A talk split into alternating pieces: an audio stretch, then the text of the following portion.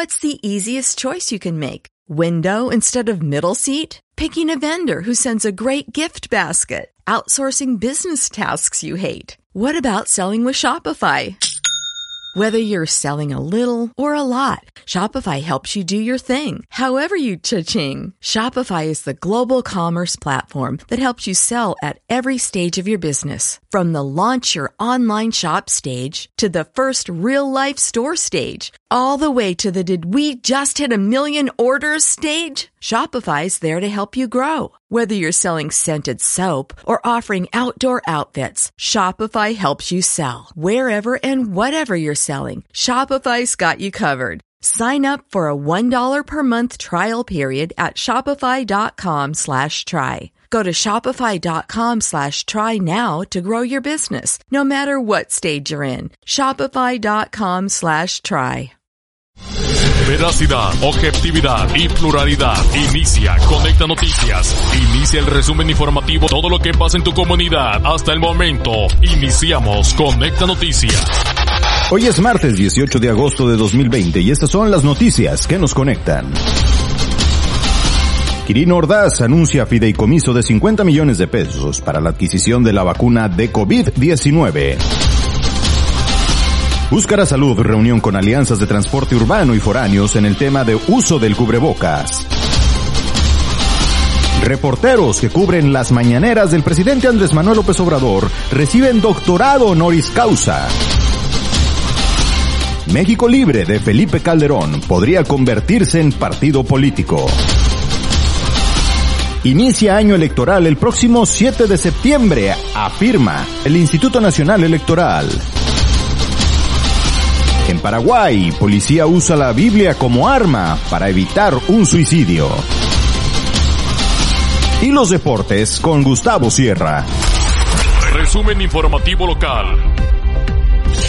Anticipándose en acciones preventivas contra el COVID-19 y que garantice la salud de los sinaloenses, el gobernador Quirino Ordaz Coppel anunció la integración de un fideicomiso de 50 millones con el fin de asegurar la compra futura de vacunas. En un mensaje transmitido vía sus redes sociales, el gobernador Quirino Ordaz en compañía del secretario de Salud, Efren Encinas Torres, informó que los recursos para crear el fideicomiso se conformarán de la siguiente manera. 20 millones de pesos provendrán de la venta de la casa de gobierno y el resto se buscará con empresarios, organizaciones civiles y humanitarias, también recursos a recaudar con la realización de eventos, además del propio gobierno, para sumar 50 millones a esta causa. El gobernador resaltó que en caso de que el gobierno federal absorba el costo total de la vacuna, como se ha venido manejando, el recurso se reorientará a otra área del sector salud.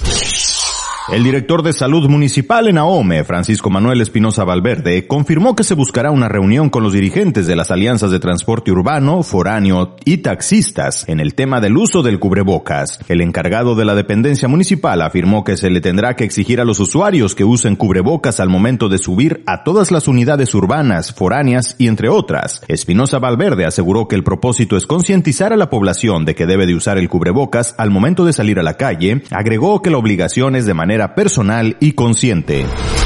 La nota, la nota nacional. Cinco reporteros de medios alternativos que cubren las conferencias matutinas, conocidas como las mañaneras de Andrés Manuel López Obrador, recibieron un doctorado honoris causa por parte de los claustros doctoral mexicano y académico universitario, junto con el Centro Educativo Universitario de Morelos y el Centro Universitario Inglés. Entre quienes recibieron el reconocimiento se encuentra Carlos Pozo, conocido como Lord Molécula, y Paul Velázquez, quien trabaja para el medio Gobernar sin robar, y quien además recibió un impacto de bala en la cara el 2019 por un supuesto atentado en su contra, por lo que suele usar un parche en el ojo. Agradezco al claustro académico universitario tan inmerecido galardón y que me compromete más con mi deber de informar con rigor periodístico como siempre, escribió a través de su cuenta de Twitter eh, Lord Molécula. Asimismo, Hans Salazar, colaborador de Sin Censura TV, Incorruptibles y Noticieros en Redes, Sandra Aguilera y Carlos Domínguez, quienes colaboran en Nación 14, también recibieron este reconocimiento. La mayoría de estos periodistas se han expresado a favor del gobierno de Andrés Manuel López Obrador, a quien constantemente constantemente elogian a través de sus cuentas de Twitter. Luego de que los reporteros dieran a conocer la noticia a través de redes sociales, una gran cantidad de personas lo tomó como una burla. Esto debido a que en julio de 2019, estas instituciones de educación privada dieron el mismo reconocimiento a la conductora de televisión Laura Bozo, evento para el que se le concedió el Salón Benito Juárez del Congreso de la Ciudad de México. Cabe recordar que el Congreso de la Ciudad de México se deslindó de la entrega de doctorados entregados en este recinto, pues el órgano no cuenta con las atribuciones para entregar reconocimientos que no estén previstos en la Constitución o en su ley orgánica. México Libre, del expresidente Felipe Calderón, podría convertirse en partido político, así lo señalan los medios nacionales. Los diarios indican que entre las organizaciones que se perfilan en el Instituto Nacional Electoral las apruebe. Las otras son redes sociales progresistas de Fernando González, yerno de Elba Ester Gordillo. El otro Fuerza Social por México del dirigente sindical Pedro Aces. Grupo Social Promotor de México, antes Nueva Alianza, y Encuentro Solidario, antes Partido Encuentro Social. El Instituto Nacional Electoral fijó el 31 de agosto como fecha límite para decidir qué organizaciones serán partido político nacional para que su registro sea el primero de septiembre y puedan competir en la elección de 2021. Hasta ahora, cinco de siete agrupaciones mantienen las asambleas y afiliados requeridos, pese a que perdieron a miles en la revisión. Ahora les toca pasar la prueba de la fiscalización por lo que esta semana el Consejo General discutirá las posibles irregularidades en su financiamiento y si estas son motivo para no otorgarles el registro. Hasta el momento se contemplan multas por 4.476.881 pesos a 6 de las 7 aspiraciones. Uno de los requisitos que debe de tener es que haya realizado 20 asambleas estatales o 200 distritales y que tengan al menos 233.945 afiliados. México Libre perdió solo 15 asambleas distritales, por lo que tiene 223 y terminó en el primer proceso con 263.762 miembros registrados, lo que lo hace legalmente para que lo aprueben como partido político.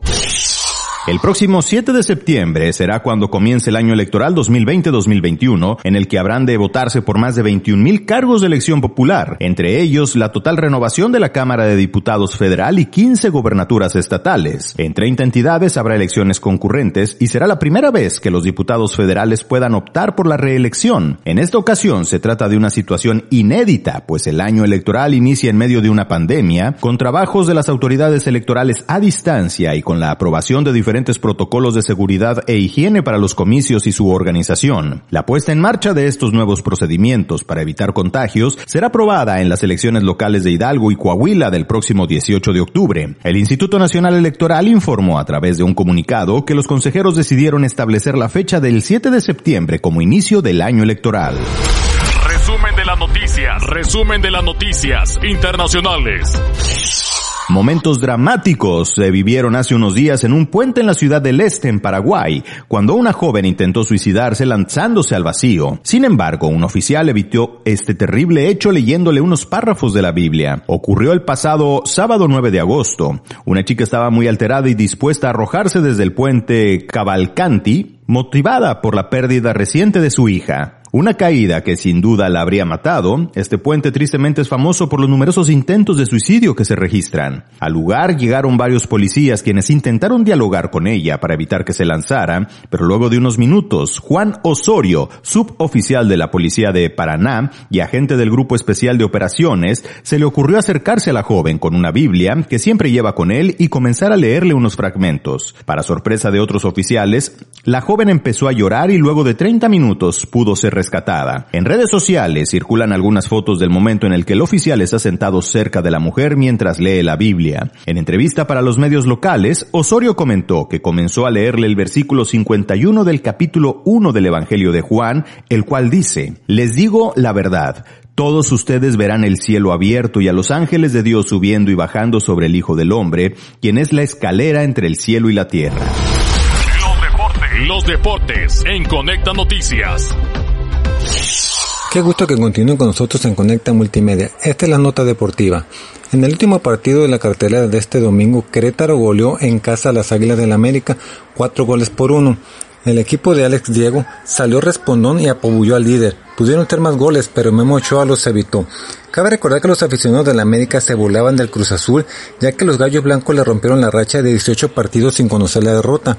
En aquella ocasión la máquina perdió por la mínima cantidad, es decir, un gol por cero. Los Gallos Blancos del Querétaro en menos de una semana derrotaron al imparable máquina de la Cruz Azul y de paso humillaron al líder. Con este resultado frente al equipo de Acuapa, Querétaro llega a 7 puntos y está entre los mejores 8 de la tabla general. Cabe mencionar que la América sigue siendo el líder del torneo. La tabla general del Guardianes 2020 está de la siguiente manera.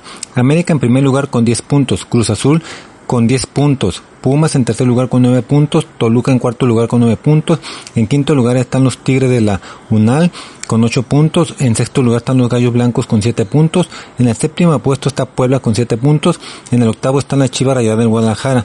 Cabe mencionar que tienen esa posición por la diferencia de goles con sus respectivos equipos. Gracias por escucharnos, nos vemos en las siguientes notas deportivas. Hasta aquí el resumen informativo de la noticia. Hasta aquí el resumen informativo de la noticia generadas al momento. Conecta Noticias. Conecta Noticias. A esta hora les informó David Membrila. Conecta Noticias, información y contacto en el correo producciónconecta.gmail.com, WhatsApp 668-252-1852. La dirección corre a cargo de un servidor y la información y edición Edgar Higuera y Gustavo Sierra. Para ampliar la información que acabas de escuchar puedes ingresar a www.conectamultimedia.com. Dios les bendiga.